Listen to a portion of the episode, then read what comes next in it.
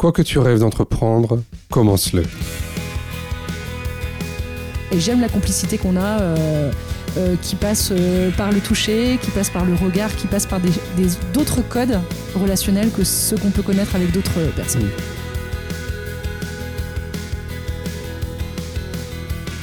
On s'est intéressé à la question de l'entrepreneuriat des personnes handicapées. Du coup, on a créé cette association pour les soutenir et pour les représenter et les rendre beaucoup plus visibles dans le monde économique.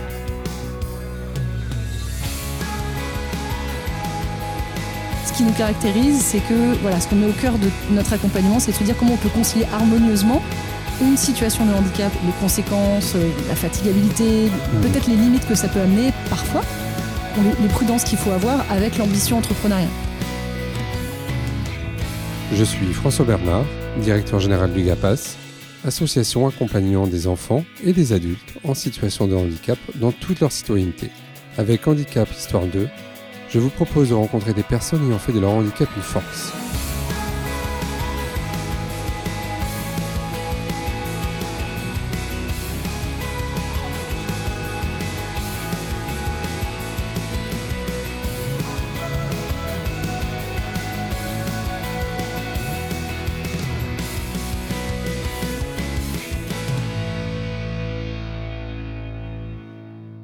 Cet épisode d'Handicap Histoire 2, j'ai le plaisir de rencontrer aujourd'hui Pauline Arnaud Blanchard. Bonjour Pauline. Bonjour François, ravi d'être là. Eh bien écoute, merci Pauline de, m'accueillir euh, dans ta ruche. Euh, tu vas nous en dire quelques mots là dans, quelques instants.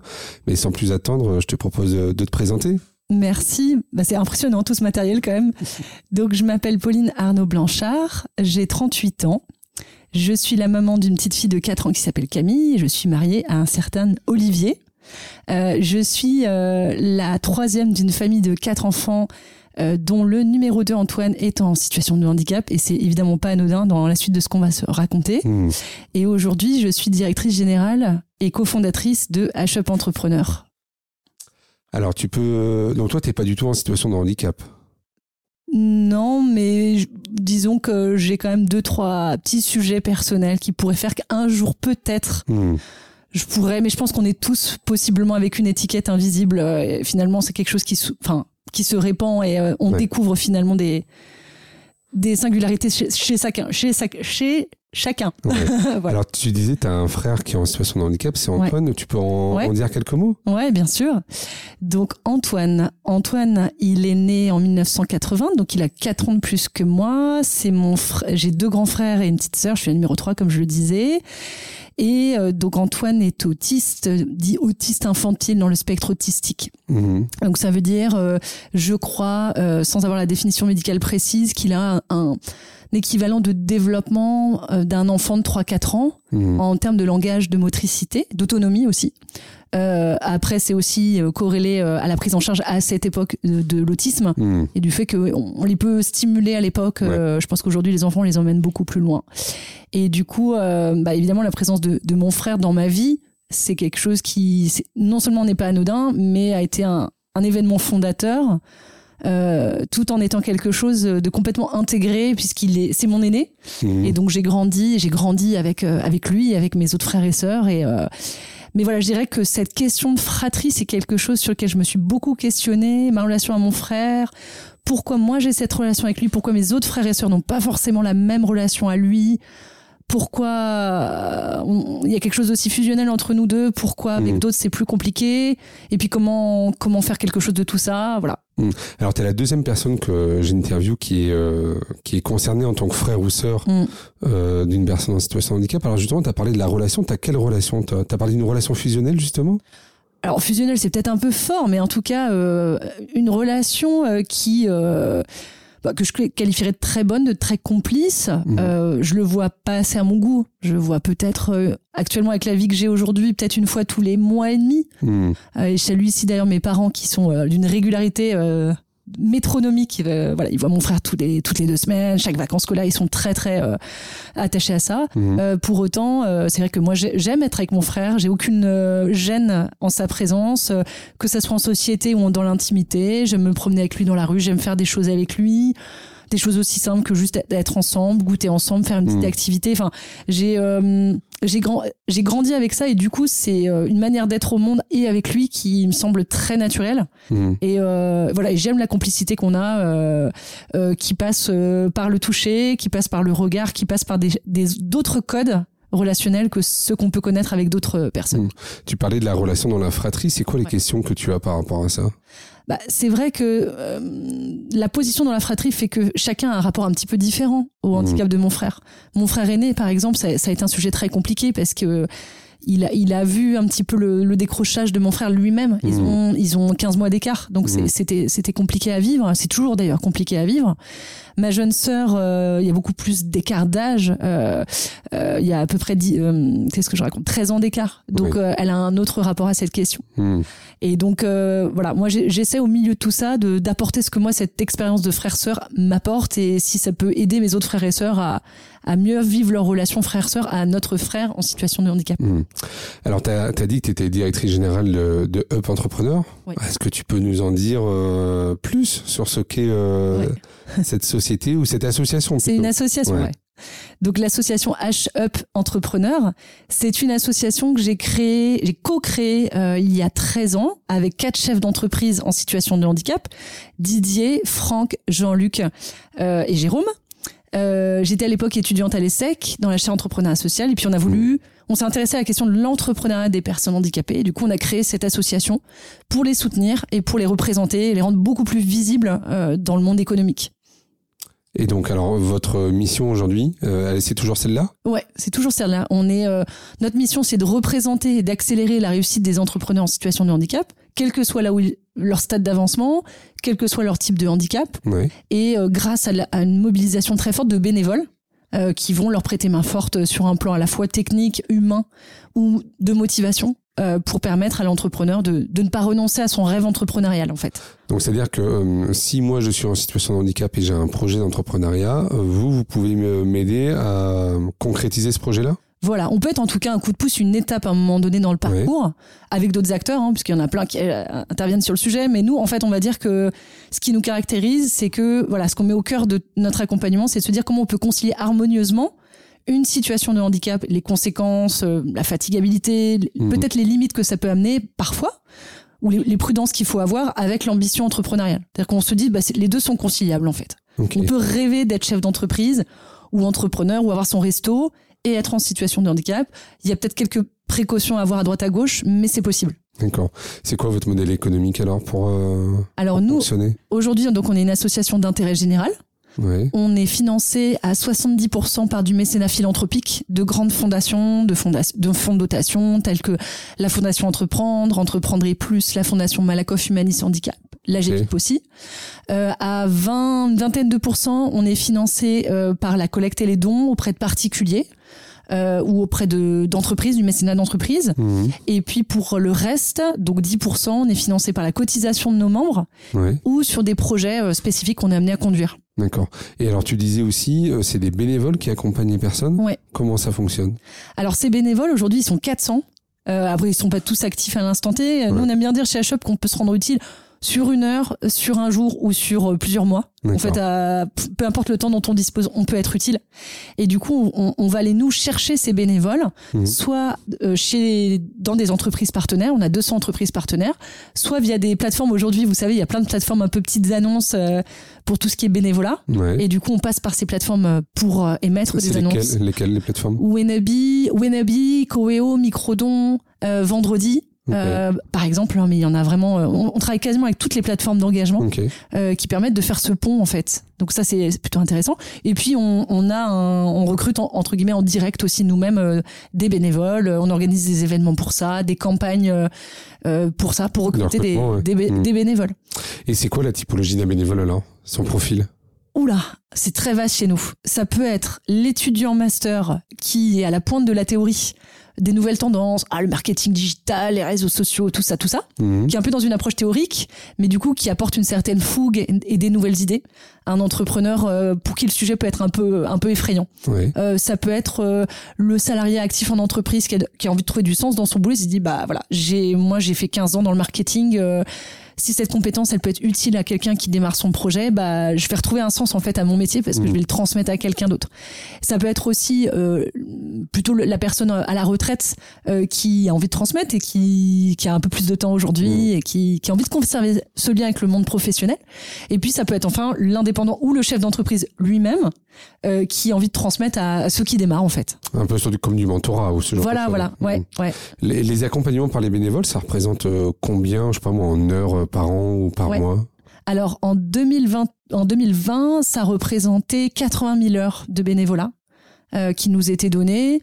Euh, ça représentait du coup, si je calcule bien, parce que l'accompagnement moyen chez HUP, c'est entre 40 et 50 heures en moyenne de bénévolat. D'accord. Sur un projet? Ouais, sur un projet, exactement. Et du coup, euh, je vous laisse faire le calcul. je suis pas très bonne en maths.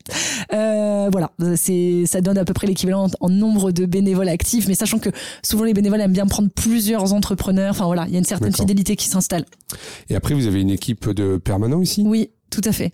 On est l'équipe HUP. On, je dis toujours que c'est une équipe à- d'ailleurs à deux facettes. On a 10 administrateurs qui sont des bénévoles Oui. et qui sont d'ailleurs, euh, huit d'entre eux sont eux-mêmes chefs d'entreprise en situation de handicap. Notre président Amou Bouakaz et notre président cofondateur Didier Roche sont eux-mêmes euh, chefs d'entreprise en situation de handicap. Ok. Et eux, c'est un peu les garants des, voilà, des valeurs et du militantisme en fait. Parce qu'on est, on est assez militant chez HUP. Mm. Et puis l'équipe HUP en tant que telle, on est 12 salariés, 9 au siège, ici à Paris, à la Ruche Paris, et euh, trois responsables régionaux, puisqu'on est présent aussi en région. Mm. Euh, donc on est présent en Haute-France, en Grand Est et en Auvergne-Rhône-Alpes.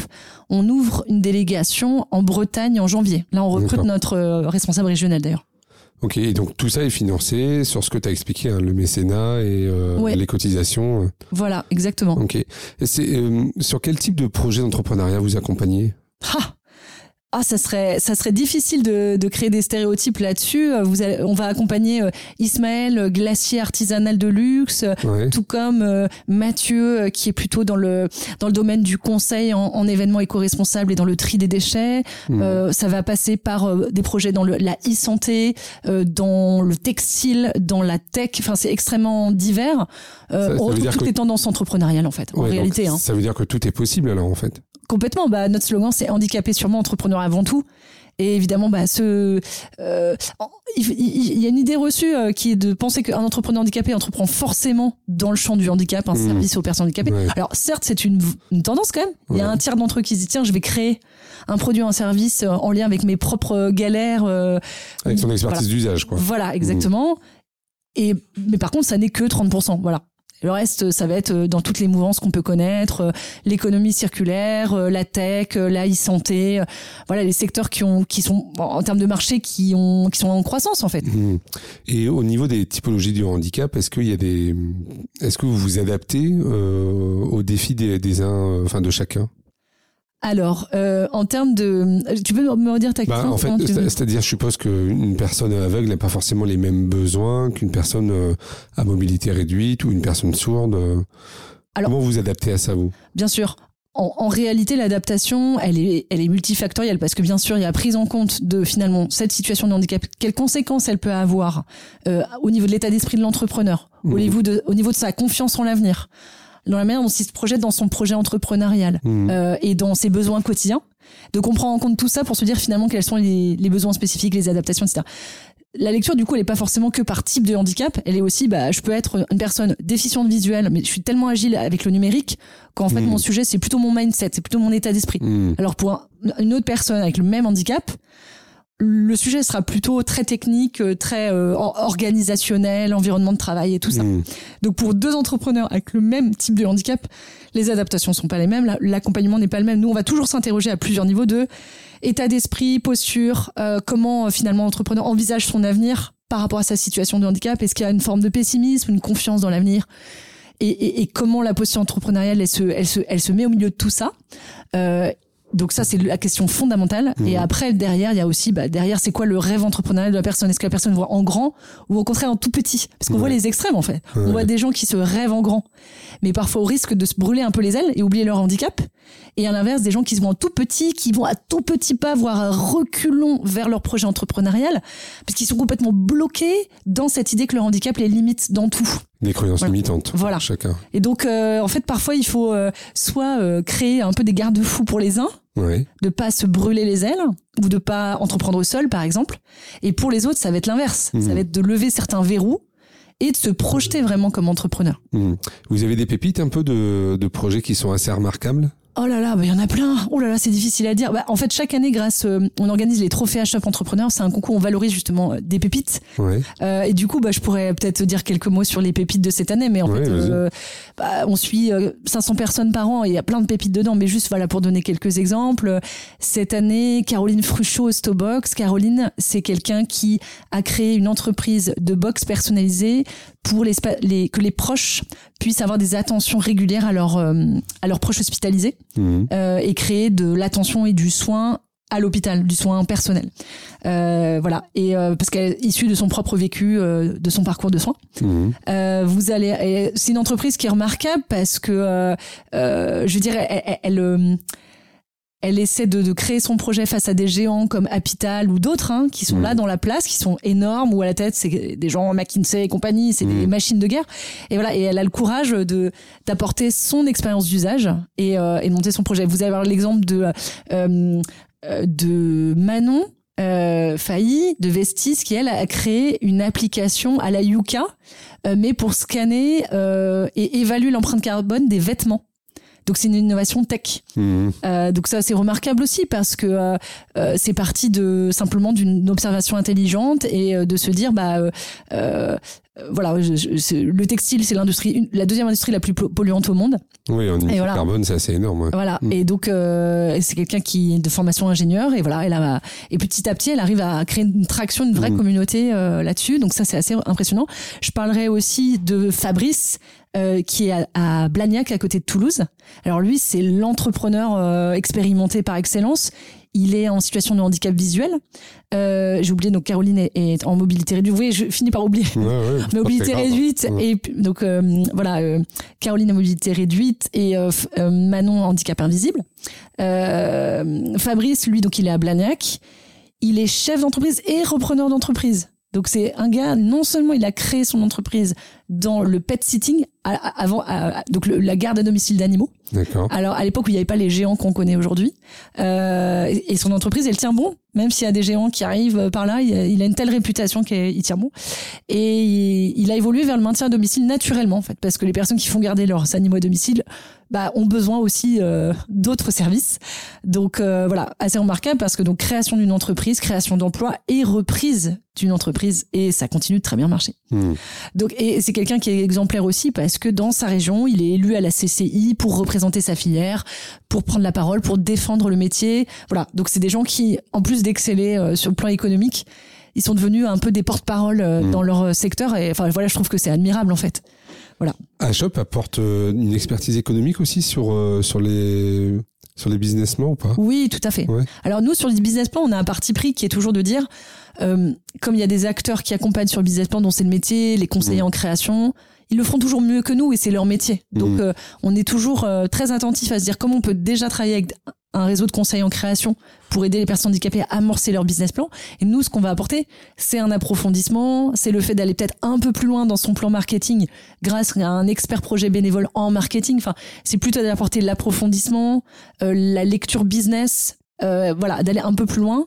Mais on va pas être dans la méthodologie du business plan, le Mhm. business plan pour les nuls. C'est pas, c'est pas notre approche. Ok. Et est-ce que ça veut dire que vous acceptez aussi euh, tous les projets qui vous sont euh, apportés ou est-ce que toutes les personnes qui viennent taper à votre porte, vous acceptez de les accompagner à chaque fois? Alors, on a quand même plusieurs critères euh, enfin voilà d'accès à, nos programmes. Le premier c'est bien sûr d'être en situation de handicap reconnu, déclaré ou une déclaration sur l'honneur. Hmm. Voilà, en tout cas euh, attester quelque part d'une fragilité de santé. Ouais. Euh, de, et corrélé à ce critère-là, l'idée c'est aussi que ça soit quand même une forme de handicap qui permette une autonomie juridique, euh, d'être vraiment le, le décideur de son projet. Donc typiquement, on va pas accompagner euh, de personnes qui sont sous tutelle ou curatelle, Ouais. euh, en situation de handicap mental, euh, ou qui ne- ou qui ne seraient pas euh, décideurs de leur projet en fait, simplement associés d'un projet lointain, etc. Pourquoi? Parce que ça serait trop compliqué? Non, mais parce que euh, on accompagne quelqu'un qui, enfin, on a, on, on a une posture d'accompagnement, on accompagne euh, les personnes à décider sur leur projet, d'être vraiment euh, le décideur, l'acteur principal de leur projet. Ouais. Et parce que vous pensez qu'une personne sous tutelle, elle puisse pas forcément décider? Sur son projet Si, si, mais c'est plus juridiquement. Pour nous, c'est compliqué d'imaginer un, D'accord. un triangulaire avec son tuteur sur des Hmm. questions de prise de risque euh, en matière d'emprunt, en matière de, euh, de, de décision de statut juridique. Hmm. Pour notre accompagnement, c'était compli- c'est quelque chose qu'on sait pas faire aujourd'hui. Peut-être qu'il faudrait apprendre à le faire, ouais. En tout cas, ça veut dire qu'une personne sous tutelle aujourd'hui, elle, euh, elle a cette contrainte-là de pas pouvoir euh, finalement entreprendre. C'est vrai. Hmm. Aujourd'hui, en, en fait, c'est nous qui avons pas le modus operandi pour Ouais. euh, pouvoir euh, pouvoir accompagner directement cette personne. Hmm. Donc voilà, il y a ce critère-là de effectivement de ré- de- d'être le leader de son projet, d'être en Mhm. capacité à, à décider. Toute forme de handicap qui donc n'entrave pas cette capacité, cette autonomie. Euh, et puis, euh, on, nous n'accompagnons que des projets de nature vraiment entrepreneuriale où il y a une prise de risque de au moins créer son propre emploi. Oui. Euh, et donc, de ce fait-là, nous n'accompagnons pas de projets de nature associative, Hmm. euh, sauf si l'association est un statut euh, soit transitoire vers un autre projet, soit une manière de fédérer les parties prenantes, soit le secteur ne permet pas d'être dans un autre statut que le statut associatif. Par exemple, les arts du spectacle. euh, on accompagne quand même pas mal d'artistes chez HUP, beaucoup sont en association parce que euh, c'est vraiment le statut, euh, le statut de Hmm. dans les arts vivants qui l'impose. Voilà. Euh, tu disais, ça représente combien de nouveaux projets à l'année, ça? Alors, globalement, en France, il y a 80 000 chefs d'entreprise handicapés. Il y a 8 000 créations d'entreprises chaque année par des personnes handicapées.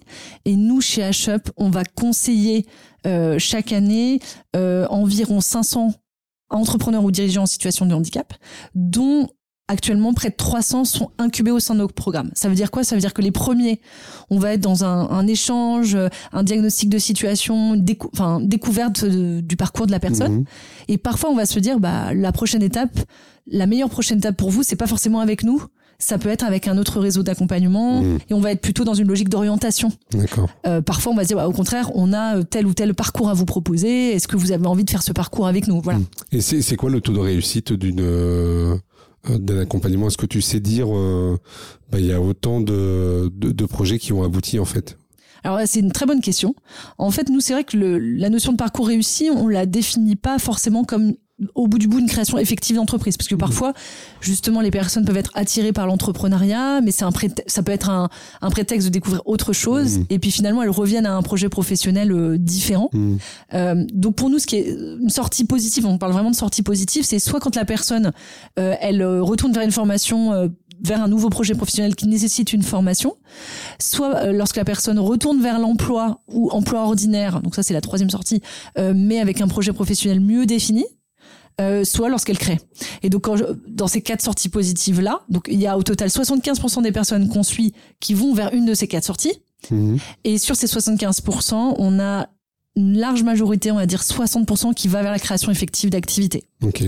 Voilà. Donc il y a quand même, grosso modo, aujourd'hui, nous on est sur un taux de sortie euh, vers la création du coup effective de 50% des personnes qu'on suit. Mhm. Euh, après, ce qu'il faut qu'on mesure beaucoup plus, euh, c'est euh, à quel point l'activité elle est pérenne à deux ans, à trois ans. C'est ce Voilà. que j'allais te demander Mm. justement. Est-ce que tu sais dire euh, combien de temps dure Ouais. après derrière les, Ouais. les projets?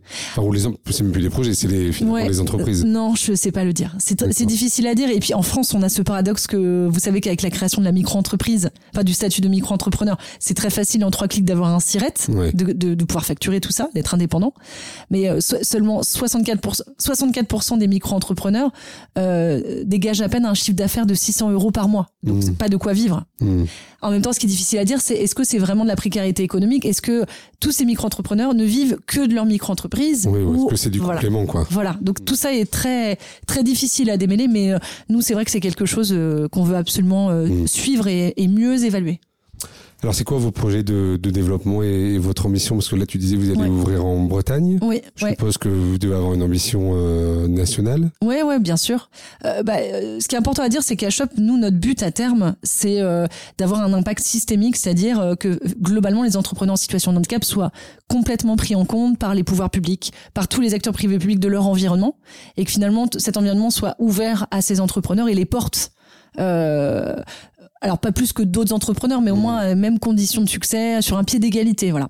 Et donc pour ce faire, on a, euh, on est en plein plan de, de changement d'échelle. D'ici à 2024, on aimerait pouvoir conseiller. Donc en 2024, on aimerait pouvoir conseiller euh, le double des personnes qu'on conseille aujourd'hui, euh, donc euh, à peu près un millier de personnes par an, et en incuber le double d'aujourd'hui, c'est-à-dire 500 euh, par an. Donc augmenter notre capacité de, de conseil et d'incubation, euh, mais aussi pouvoir influencer positivement d'autres acteurs à les accompagner, à bien les accompagner. Mmh. Donc on veut aussi pousser les grands réseaux généralistes, les incubateurs classiques à euh, mieux, enfin mieux intégrer ces entrepreneurs dans leur dans leur propre programme. Et voilà, donc nous au bout du bout en 2024, on aimerait bien pouvoir contribuer directement ou indirectement à 1400 créations d'entreprises de plus mmh. que si on n'était pas là par des personnes handicapées. Et donc du coup pour ça, pour y arriver, bien sûr on travaille sur notre développement territorial. On travaille aussi à des coopérations justement avec euh, des incubateurs qui ont envie de devenir eux-mêmes inclusifs. Donc on pense à la Ruche, je pense à BGE, qui sont des grands acteurs de l'accompagnement tout public et qui veulent devenir, et c'est vrai que c'est des acteurs qui ont cet engagement très sincère, qui veulent devenir euh, inclusifs eux-mêmes c'est-à-dire intégrer des bonnes pratiques de d'accompagnement, d'intégration, de compréhension de ce que c'est que euh, le handicap et la, conséquence que ça peut avoir pour les entrepreneurs qui le suivent. Ok. Et donc ça veut dire pour vous de lever, euh, de, en complément d'autres mécénats. Oui, bien sûr. ouais. tout à fait. Je suppose que vous devez avoir quelqu'un qui ne fait que ça ici ou? Oui, alors euh, euh, sur le développement mécénat, on est on est plusieurs à travailler. Moi, c'est pas mal moi qui porte quand même euh, le, le, sujet et j'ai bien sûr un, euh, un, un, responsable du développement et mécénat à mes côtés euh, pour m'épauler, hmm. une responsable financière, changement d'échelle aussi qui qui m'épaule là-dedans. Et puis c'est vrai qu'on on réfléchit beaucoup à notre modèle économique. On veut rester dans l'intérêt général parce qu'on veut continuer d'aider des publics très fragiles qui ne serait pas euh, accompagné par d'autres acteurs. Hmm. On veut vraiment rester dans l'intérêt général, mais peut-être euh, effectivement euh, changer un petit peu de modèle parce qu'aujourd'hui on est très dépendant de du mécénat et du coup peut-être un peu plus équilibré entre mécénat, collecte et don en ayant une vraie stratégie de collecte et puis une part de prestation de services qu'on arriverait à développer au moins à hauteur de 30% de notre budget d'ici à 2024. Alors c'est hyper ambitieux parce qu'on part de 10%. Alors hmm. vous partez pas, du tout, vous partez pas du tout sur des financements publics. Alors si, c'est vrai de plus en plus, mais en fait c'est vrai que les financements publics, je le vois vraiment dans euh, comme des partenaires de nos de, nos délégations en région de euh, vraiment arriver à équilibrer euh, le budget de ces délégations en région. du coup, c'est vrai que c'est des, des, financements de fonctionnement pour nos antennes en région, en fait. Mais oui, bien sûr. Oui, parce que je suppose que Pôle Emploi, tout ça pourrait vous envoyer des personnes. oui, oui, oui, tout à fait. Oui, tout à fait au niveau du, du, fonctionnement, donc imaginons, euh, je suis personne en situation de handicap, j'ai un projet, euh, je vous contacte. C'est quoi les, les premiers rendez-vous, les premières étapes? J'adore. Alors, généralement, euh, déjà la question c'est comment vous me contactez? Allez, on va dire sur Internet, par Ok, ok. Bah, généralement, ce que l'on fait, c'est qu'on prend déjà le temps de vous rencontrer. on prend le temps de vous rencontrer, donc on prend rendez-vous. Nous, ce qu'on aime bien, c'est au stade de la découverte de plutôt être sur des rendez-vous collectifs. Alors pas trop nombreux non plus, mais à 3-4 personnes parce que bah, ça permet déjà des échanges, mmh. déjà des connexions, déjà de dire je suis dans un réseau. C'est que les permanents là qui reçoivent d'abord. Oui, c'est que des permanents, c'est que nous. Donc on a on a vraiment un rythme assez soutenu, à peu près une semaine sur deux, de rencontres de nouveaux entrepreneurs qui veulent euh, rentrer. Donc on voilà, on se rencontre, on apprend à se connaître, on apprend à connaître le projet de chacun ou là où on est chacun, le besoin de chacun. Donc là, il faut bien préparer son pitch quand même. non, on peut arriver euh, même euh, sans pitch, c'est pas un problème. Non, non, non, pas du tout.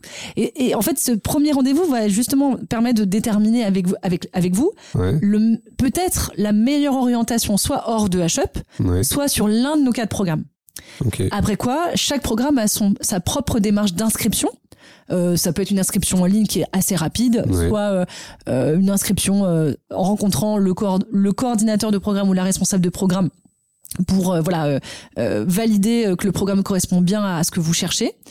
Et du coup, ça va nous permettre ensemble, à partir de d'une reformulation de votre besoin et de votre situation, de bien valider qu'on a bien compris votre question de départ, qu'on est bien d'accord sur le besoin prioritaire sur lequel vous souhaitez être accompagné aujourd'hui mhm. et que le programme qu'on vous propose vous convient dans ces modalités. Tu as parlé de quatre programmes, c'est lesquels ces programmes?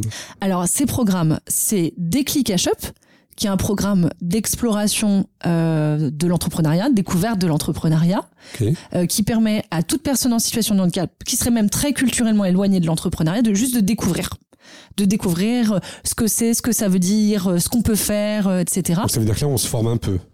Alors c'est pas de la formation, c'est plutôt de la sensibilisation. Mhm. Ou en gros concrètement comment ça se passe. J'ai déjà une session de sensibilisation qui dure deux heures où je rencontre d'autres entrepreneurs en situation de handicap et j'écoute leurs témoignages, leur parcours, pourquoi eux ils se sont lancés. Mhm. Après, si je souhaite aller, plus loin, j'ai un coach professionnel certifié bénévole qui va être mon tuteur pendant six mois à un an. Ok. Et je vais avoir en fil rouge à ce travail avec lui un carnet de bord personnel. C'est un travail très, enfin, de développement personnel Ouais. sur euh, mon parcours de vie, mes compétences, mes appétences, mon rêve entrepreneurial. Ça ressemblerait à quoi? Pour essayer de mûrir un petit peu euh, de l'envie à l'idée. Voilà, c'est un peu ça. Ce, ce programme, c'est un peu de l'envie à l'idée. Et un peu aussi démystifier euh, la représentation qu'on peut avoir de l'entrepreneuriat. L'entrepreneuriat, c'est forcément le patron, forcément le patron qui est riche, forcément, enfin, Ouais. démystifier peut-être certaines certaines choses et puis apporter des témoignages très concrets de euh, avec euh, peut-être des conseils aussi de avant de se lancer euh, pensez bien à telle ou telle question voilà et donc à l'issue de ce programme de 6 à 12 mois pourquoi je dis 6 à 12 mois? Parce qu'il y a parfois des personnes qui ont besoin de tout ce temps, parfois des personnes qui vont beaucoup plus vite que d'autres. Mhm. Et c'est important que chacun ait sa temporalité, en fait. Au bout du bout, ce qui clôt vraiment le programme, c'est un, un comité des sages, où en fait, moi j'aime bien ce truc, ça fait un peu de Jedi, euh, où en fait, euh, bah voilà, il y a des entrepreneurs du réseau plus chevronnés, euh, qui viennent rencontrer les jeunes pousses Mhm. et les écouter. Juste écouter, bah voilà, euh, leurs projets, leurs rêves, là où ils en sont, euh, pourquoi ils se posent des questions pour y aller ou pas y aller, et un peu éclairer leurs décisions. Sentir en fait euh, la maturité d'y aller ou pas. Ok. C'est pas la même chose que de juger un projet. Là, on juge pas un projet. Mhm. On évalue l'élan d'y aller ou pas. Ok. Est-ce que c'est trop tôt pour la personne? Est-ce que c'est le bon moment, mais à quelles conditions? Est-ce que, ouais, bien sûr, faut y aller et être bien entouré avec tel tel réseau qui est bien adapté à ça. Enfin Mhm. voilà, sentir un petit peu là où en est la personne là-dessus. Donc ça, c'est le programme numéro un. Ça, c'est le programme numéro un. Déclic. Voilà, Ok. déclic, déclic H-up. Et donc, euh, on pourrait intuitivement se dire, ah bah oui, c'est pour les jeunes. Non, c'est pas que pour les jeunes. Mhm. Ça peut être aussi, c'est vraiment tout public en découverte de l'entrepreneuriat. Donc, je suis jeune en sortie d'études. Euh, je suis salarié longue durée, j'en ai Euh, je suis au chômage de longue durée, j'en ai ras-le-bol aussi. Mhm. Je suis en fin de vie professionnelle et puis j'ai pas envie de m'arrêter de bosser. Ouais. Bref, on peut imaginer plein de, plein de configurations. Ok. Voilà. Le deuxième programme? Alors le deuxième programme, donc le deuxième cas de figure, c'est plutôt euh, vous, vous vous savez que vous voulez entreprendre. Euh, après vous vous dites euh, bon j'ai un j'ai- j'ai soit j'ai pas encore créé et je sais pas comment me structurer structurer mon projet, soit j'ai créé mais je bute sur une difficulté. Euh, Il y, y a quelque chose que j'arrive pas à, à dépasser. Comment choisir mon statut juridique? Comment trouver mes premiers financements? Comment trouver mes premiers clients? Mhm. euh, comment me faire connaître? Euh, Est-ce que je monte un site vitrine ou est-ce que je monte un site e-commerce? Mhm. Est-ce que j'investis dans un cabinet d'expertise comptable pour faire ma compta ou est-ce que je le fais moi-même? Bon, bref, il y a quelque chose qui vous bloque pour avancer. Et du coup, ce programme, parrainage de compétences, va vous proposer d'être binômé par un expert projet bénévole à Shop qui va être un expert métier de la thématique qui vous bloque et qui va vous parrainer pendant six mois à raison de 5 heures par mois euh, pour vous aider à débloquer, à, sur, enfin, voilà, à résoudre cette problématique euh, euh, généralement technique qui vous empêche d'avancer. Voilà. Ok. Et parrainage de compétences en, en- en soi n'a pas vraiment de de durée de vie parce que euh, non on a des gens qu'on suit depuis des années euh, parce que euh, en fait ce qu'on- délimite c'est finalement la durée d'un parrainage de compétences. Mhm. Euh, après euh, tout au long de sa vie d'entrepreneur on, on peut on peut avoir besoin d'être d'être parrainé en fait. Ouais, donc euh, Ouais. ne serait-ce que pour euh, bénéficier d'un soutien humain euh, inconditionnel ou parce que euh, bah, euh, après une problématique il y en a une autre qui se présente euh, etc etc voilà donc ça c'est parrainage de compétences. C'est le plus gros programme d'achat puisque euh, je vous le disais euh, sur euh, en 2021 on va avoir accompagné sur les programmes à peu près 300 personnes il y a plus de la moitié qui sont sur ce programme parrainage Et donc, on peut suivre euh, chacun des programmes euh, de manière linéaire, concomitante Ouais, ouais, ouais, bien sûr, bien sûr. Après, euh, on est toujours aussi attentif euh, auprès des personnes et en dire aussi, voyez le temps dont Ouais. vous disposez, parce que mine de rien, tous ces accompagnements, ça prend aussi de votre Mmh. temps, donc faut Mmh. que ça soit utile. Mhm. Et surtout, nous, on n'a pas de durée de vie non plus, c'est-à-dire qu'on peut être, on peut être chez nous en déclic, mettre une pause sur H-Shop pendant deux ans et revenir en disant, ah, maintenant j'ai besoin d'un parrainage de compétences. Ça peut être aussi discontinu, c'est pas grave. Euh, le troisième programme H-Shop Academy, là on est vraiment dans l'esprit d'une promo de jeunes créateurs, pas au sens de l'âge, mais de l'ancienneté de création, qui a envie de s'entraider et d'accélérer le développement de chacun. Mhm. Euh, donc c'est des gens qui ont créé entre 1 et 3 ans généralement et qui se disent bah voilà euh, aujourd'hui j'ai j'aimerais m'entourer d'un collectif d'entrepreneurs pour avancer plus vite.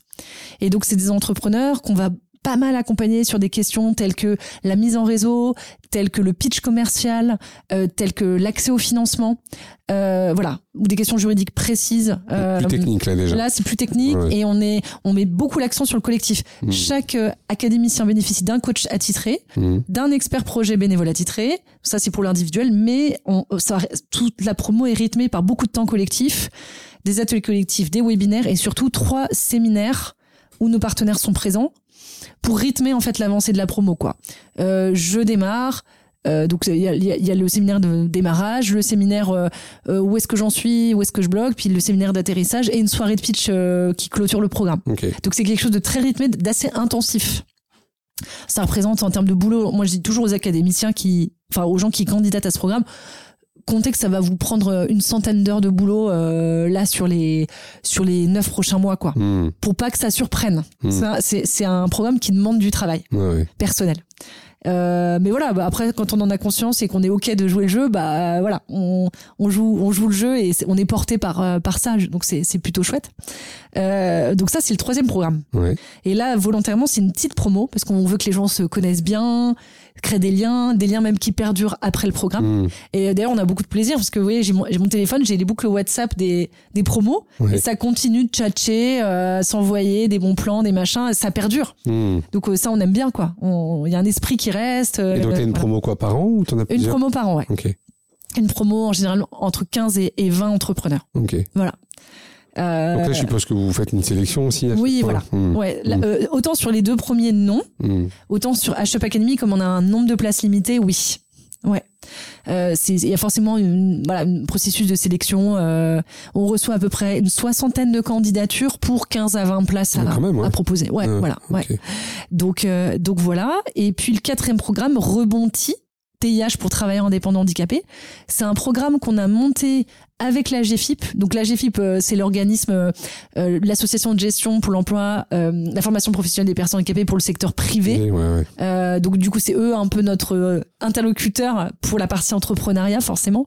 et donc avec la GFIP, on s'est pas mal concerté sur pendant les deux premières vagues de la crise sanitaire et se dire bah en fait, on sait qu'il va y avoir aussi de la casse pour les entrepreneurs en mmh. situation de handicap. Qu'est-ce mmh. qu'on peut faire? Mmh. Oui, il y a des aides, il y a des aides de l'État, il y a le PGE, il y a la, mais vous, la GFIP, en fait, c'est nous qui avons pas mal euh, interpellé la GFIP en disant, en fait, vous aidez vos créateurs jusqu'à trois ans, mais quid des autres, en fait?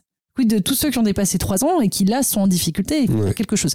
Et donc, on a voulu, on a monté ce programme avec eux, en fait, le programme Rebond qui est donc un programme exceptionnel et éphémère euh, chez HUP pour justement aider à la relance euh, d'entrepreneurs expérimentés en difficulté à cause de la, crise sanitaire. Donc ça, c'est un nouveau programme depuis ça, un nouveau moins de deux ans, quoi. Ouais, exactement. On l'a lancé en septembre 2020 Fin des inscriptions, les inscriptions sont encore ouvertes jusqu'au 31 décembre 2021 et le programme se terminera en mars 2022. Voilà. Et donc là, actuellement, on suit 115 euh, entrepreneurs. Il reste 7 places à prendre. D'accord. Voilà. mais en fait, c'est un public qui est pas si évident que ça à, trouver euh, parce que euh, bah, le programme porte bien son nom, c'est du rebond. Mmh. Donc ça peut être difficile de se dire qu'on va vers un programme de rebond. Euh, après, il faut vraiment le voir comme euh, rebond, c'est l'occasion de repenser euh, mon modèle, de réinventer certaines choses, de penser le futur de mon entreprise. Donc, les entrepreneurs, beaucoup arrivent à le voir comme ça. Pour certains, ça peut être un peu anxiogène. Hmm. Et c'est un an après leur en avoir parlé la première fois et en les relançant que certains se disent, ah bah si, en fait, ça pourrait être utile pour moi. Et c'est un coût pour les personnes de suivre ces, chaque programme ou pas? Est-ce qu'elles doivent payer? Non. Alors sur euh, Déclic Shop et sur Rebond, c'est totalement gratuit. D'accord. Euh, et même Rebond permet d'accéder à une subvention de 1500 euros de l'AGFIP euh, pour l'aide euh, à la relance. Donc ça, c'est un sésame direct vers ce petit coup de pouce financier de 1500 mhm. euros. Euh, sur euh, parrainage de compétences et HUP Academy, on demande aux entrepreneurs euh, de ces programmes d'être adhérents de l'association. Là, il y a une adhésion qui est demandée. qui est de combien l'adhésion Alors, le niveau d'adhésion, pour les bénévoles qui souhaitent adhérer, c'est 10 euros par an.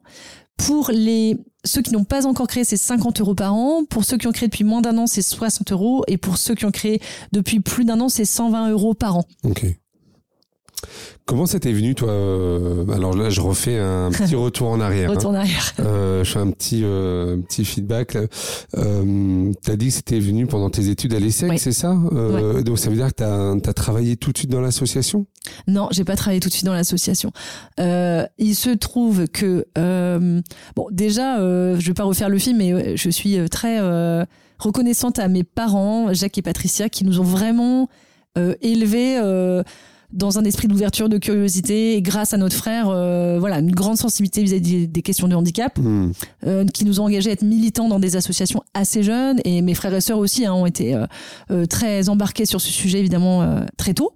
après, il y a eu un moment dans ma vie où, bah, justement, quand même, la situation de handicap, mon frère était devenu une sorte de, de colère, quelque chose de, enfin, une forme d'un sentiment d'injustice, quelque chose de, comment dire, avec lequel j'avais du mal à composer. Hmm. Et je raconte toujours cette histoire, mais elle est vraiment vrai. Je me suis un peu réconciliée avec cette colère, justement en arrivant à l'essai, en me disant bon, je suis une école de commerce, je sais pas trop bien pourquoi.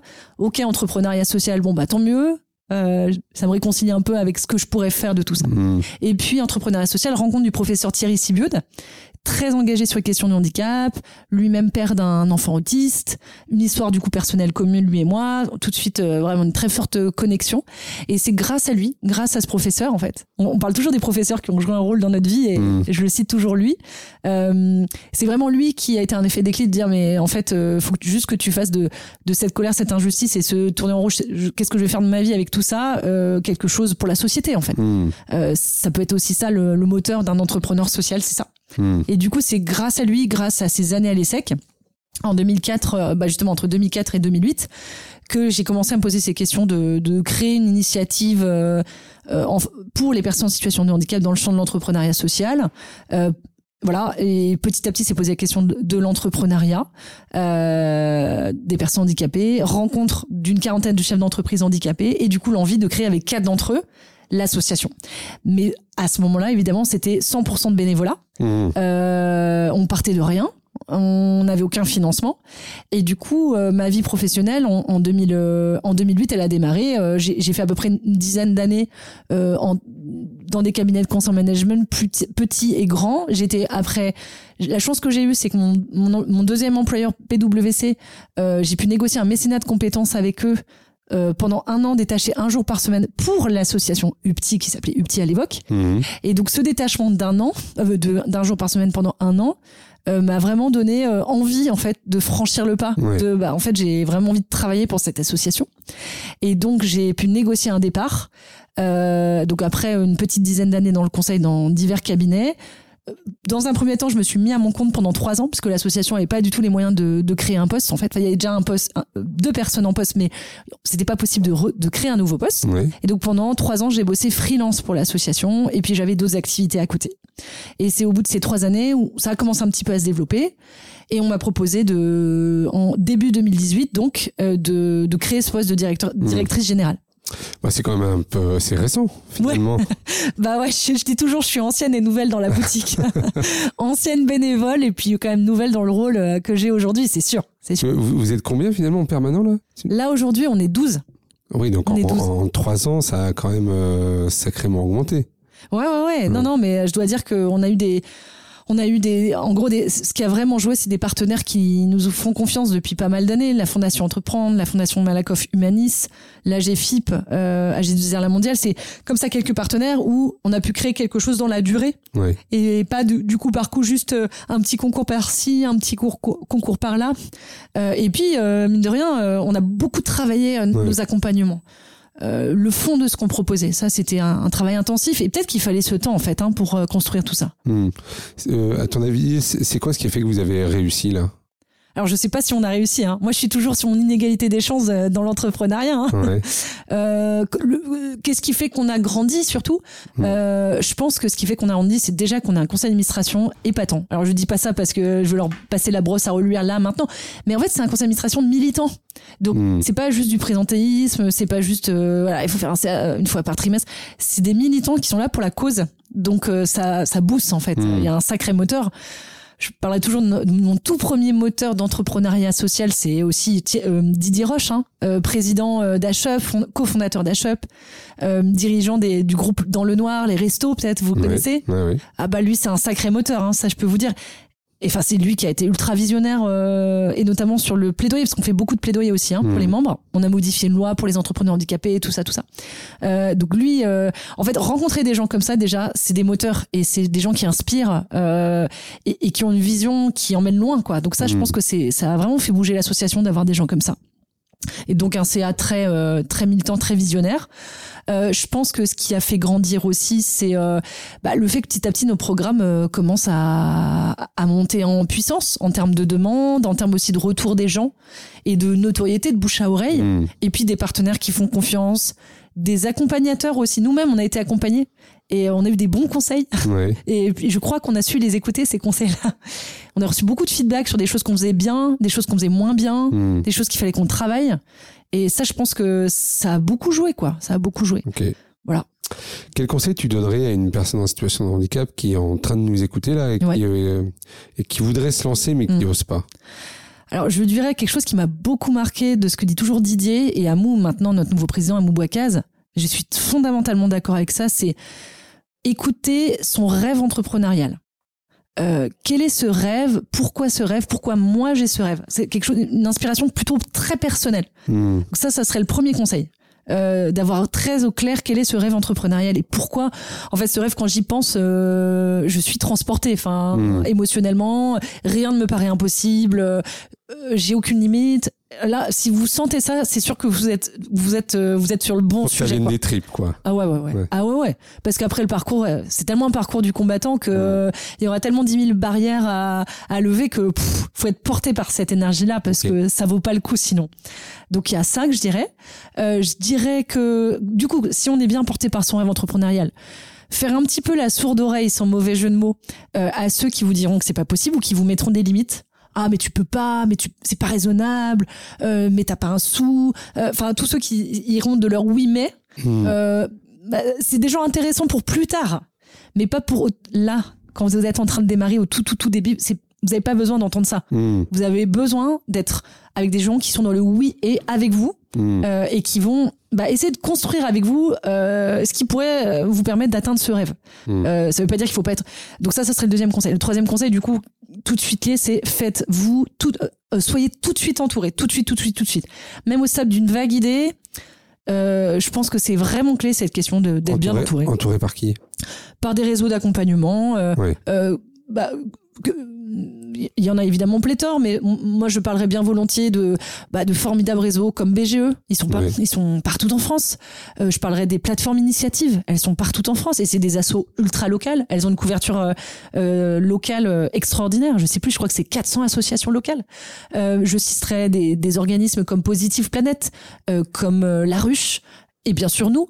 Mais en fait, j'aurais envie de vous dire d'être curieux. C'est-à-dire que à chaque réseau son ADN, à chaque réseau son son ambiance, euh, à chaque réseau son fit. Donc euh, ayez la curiosité de les explorer tous ces réseaux euh, et de voir celui qui vous correspond le mieux d'un point de vue technique, mais d'un point de vue aussi interpersonnel, quoi. Voilà. Parce que ça sera vraiment vos, j'allais pas dire vos meilleurs amis, mais en tout cas vos compagnons de route pour un bon petit moment. Donc euh, ça vaut le coup. Est-ce que tu, tu sais dire euh, combien de personnes euh, qui entreprennent là, euh, ou qui en tout cas qui sont accompagnées euh, par Ashop, Oui. étaient sans emploi? Parce qu'on sait hein, que euh, il y a au niveau du chômage, hein, ça touche deux fois plus les personnes en situation de handicap. Oui. Est-ce que tu sais, euh, est-ce que vous connaissez la situation juste avant l'accompagnement? Oui, bien sûr. Ouais, ouais. Euh, on on, on l'a dans nos questionnaires, etc. Euh, donc là, à l'instant T, je pourrais pas vous donner un chiffre. Je sais qu'on a, hum, sur l'année 2020, on a conduit une étude nationale euh, justement auprès de 540 euh, personnes en situation de handicap qu'on avait accompagnées, les NATI. Et sur ces 540-là, on, le sans-emploi, euh, au sens aussi de chômage de longue durée, hein, Oui, oui, euh, voilà. Oui. euh, c'était pas une part si dominante que ça. J'étais étonnée. Hein. 15-20% des publics qu'on suit. La plupart, en fait, franchement, l'écrasante majorité était plutôt dans une dynamique euh, de sortir d'un emploi, de sortir d'un emploi et que cet emploi ne convienne plus. Hmm. Voilà. C'est plutôt ce cas-là qui est plus général que le premier. Alors on arrive tout doucement à la fin de l'entretien. Déjà euh, oui, ça On passe s'est vite. habitué hein. à ce Ouais, gros micro là. Tu vois, on est déjà à 47 minutes, mais on est bien. Euh, une, euh, alors encore quelques questions. Si demain euh, tu étais ministre des personnes en situation de handicap, euh, quelle première décision t'aimerais prendre? Oh là là. Oh la vache, cette question, elle tue. C'est la question qui tue. Euh, je me dirais que le droit à la compensation du handicap, c'est un droit euh, universel, fondamental, et je ferai en sorte que de créer euh, une sorte de, de service public universel euh, d'accès à, à, de la compensation du handicap, en fait, euh, pour tous les citoyens, que tu sois jeune, actif, pas actif, etc. je trouve que, enfin, il y a quelque chose qui chez moi me révolte en France de qui est cette notion de d'accès à une compensation du handicap. Euh, que les personnes sourdes ou malentendantes, sourdes par exemple, elles aient un droit à la parole de 20 heures par an. Qu'est-ce qu'on fait avec 20 heures par an de traduction en langue des signes hmm. euh, Donc, je, je travaillerai à ce côté, euh, ce droit citoyen à la compensation. Voilà, ça, ça c'est le premier truc qui me viendrait. Et que ça soit euh, quelque chose d'accessible, de, facile, euh, comme, comme une sorte de réserve citoyenne qu'on crée dans tous les territoires pour organiser cette, cette compensation. Quoi. Voilà, que ça hmm. soit quelque chose de complètement aussi banal qu'aller à la mairie, quoi. Hmm. Voilà. Euh, ça, c'est quelque chose qui me viendrait tout de suite. Après, bah, je m'interrogerais. En fait, c'est un peu dur ce que je vais dire, mais je m'interrogerais sur mon propre poste de ministre du handicap. Je me dirais, c'est dommage en fait euh, que mon poste existe. Euh, J'aimerais bien le faire évoluer plutôt vers euh, vers bah, quelque chose de plus ouvert sur sur l'inclusion, sur la diversité, voilà, sur le plus transversal. Ouais, c'est ça, de me dire euh, voilà comment comment effectivement de manière transversale comme euh, une mission interministérielle presque mmh. comment je réinterroge toutes les politiques publiques que l'on peut avoir en santé emploi logement tout ce qu'on veut à travers les questions de, de fragilité de santé ou d'autres singularités comme la problématique homme-femme, comme la problématique de, de du vieillissement. Enfin, je, je décloisonnerai le sujet du handicap. J'en ferai pas un sujet à part. Qu'est-ce que tu aurais envie de dire à, ceux qui t'ont découragé quand vous avez voulu créer euh, l'association? Euh, Alors là, c'est une bonne question aussi. Je leur dirais, venez au prochain trophée H-Up. Vous allez voir, je vous parle de chiffres, mais venez voir surtout les pépites, les exemples mmh. et les gens derrière. Je, vous rassure, je ne les invente pas. Ils sont vraiment là en chair en os. Donc venez.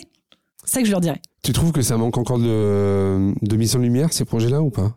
Oui, Ouais, moi je trouve, ouais, bien sûr. Moi, je me pose toujours la question, euh, euh, dans tous les réseaux d'accompagnement, les incubateurs, pourquoi on n'a pas plus de dirigeants en situation de handicap? C'est un Français sur dix, c'est tellement banal, en vrai. Donc pourquoi on les retrouve pas partout? Pourquoi, lorsqu'on parle de fonds d'investissement, de licorne, de machin, pourquoi je vois pas plus de dirigeants en situation de handicap? Pourquoi ces entrepreneurs-là ne passent pas à l'échelle dans leurs projets ou dans leurs entreprises? Euh, Qu'est-ce qui freine euh, Et demain, euh, tout comme à un moment, il y a eu beaucoup de militantisme sur l'entrepreneuriat féminin et donc les fonds d'investissement se sont tous mis à dire allez moi je prends l'engagement euh, de euh, participer d'investir dans cinq boîtes euh, dirigées par des femmes. Bon bah voilà ça devrait être la même chose voilà il devrait y avoir une vulgarisation qu'on les retrouve dans tous les milieux économiques auxquels on hmm. peut s'attendre de les retrouver quoi. Voilà. Euh, tu as dit tout à l'heure vous aviez influencé une loi c'était laquelle? Ouais. Euh, c'est donc euh, la loi croissance égalité activité des chances économiques. D'accord. Euh, c'est la loi voilà. Emmanuel Macron était ministre de l'économie et des finances à cette époque. C'est une loi qui est sortie qui a été votée dans sa version définitive en août 2015 Et nous, nous avons modestement enfin modestement, pendant très longtemps fait du lobbying euh, qui a donné lieu à l'article 272 de cette, de cette loi, puis au décret d'application de janvier 2016 qui permet, encore une fois, alors nous notre grand motif à l'époque c'était de dire euh, rétablir un grand oubli. On a oublié 80 000 personnes dans le cadre de l'obligation d'emploi. Hmm. Donc c'est juste rétablir ce qui était un grand oubli. Voilà. Très bien. Et dernière question, c'est quoi ta recette pour garder le sourire? Euh... euh, ma recette pour garder le sourire, c'est beaucoup rire. J'aime beaucoup rire. La journée, j'aime beaucoup euh, avec mes collègues, avec euh, même avec des gens dans le métro que je rencontre comme ça. Donc euh, vraiment le plaisir de la rencontre et de et de et de rire, vraiment rire. Et puis ce qui me ressource aussi, c'est voilà quand je revois, je rencontre en vrai des entrepreneurs à shop. C'était le cas ce matin, j'en ai vu deux mmh. et ça a refait ma journée. parce que c'est voilà, eux aussi c'est des moteurs et euh, quand on les voit et quand on voit leur parcours sans faire de misérabilisme, pas du tout. Hein, euh, voilà, il y a une force qui se, qui se dégage et qui, qui est très, très inspirante pour moi. Voilà. Ça, te ressource, ça te fait progresser, ça, c'est, euh, ce travail-là auprès de ces entrepreneurs-là? Oui, bah, en fait, je trouve que ce qui est toujours euh, très stimulant, c'est de se dire bon bah quel est, là j'ai face à moi quelqu'un de singulier Hmm. sur son handicap, sur les conséquences de son handicap, son acceptation du handicap. Bref, il y a mille et un paramètres. Donc déjà arriver à détecter tous les paramètres qui font que cette personne est complètement unique et se dire parmi tous ces paramètres, c'est quoi le levier chez lui ou chez elle qui va le transformer, le mettre en mouvement, le mieux l'accompagner? Est-ce que je vais arriver à trouver ce petit levier? Enfin, moi ou mon équipe. Hein. Ça, je trouve que c'est c'est voilà, c'est un challenge à chaque fois euh, de se dire euh, chaque personne. euh, en fait, chaque personne est unique. C'est impossible d'in- d'industrialiser ce que l'on fait, quoi. Voilà, c'est impossible. Comment on peut vous suivre au niveau de vos activités? Vous êtes sur les réseaux sociaux? Ouais, bien sûr. Bah, vous pouvez nous suivre, bien sûr, notre site euh, www.h-du6up.fr et sur les réseaux sociaux LinkedIn, Facebook, Twitter et notre chaîne YouTube. Ok, eh ben on mettra les liens euh, dans les éléments d'explication du, du podcast. Merci beaucoup Pauline, merci, Merci, pour cet François. échange. Merci beaucoup. À bientôt. À bientôt. Voilà, vous avez écouté cet épisode de Handicap Histoire de jusqu'au bout. Merci de le partager à au moins deux personnes autour de vous, d'inscrire vos amis, votre famille, vos collègues, vos enfants au podcast et de mettre un commentaire sympa et bien sûr 5 étoiles. Vous pouvez me retrouver sur tous les réseaux sociaux en tapant Handicap Histoire 2. Je suis François Bernard et comme disait Goethe, quoi que tu rêves d'entreprendre, commence-le. L'audace a du génie, du pouvoir, de la magie.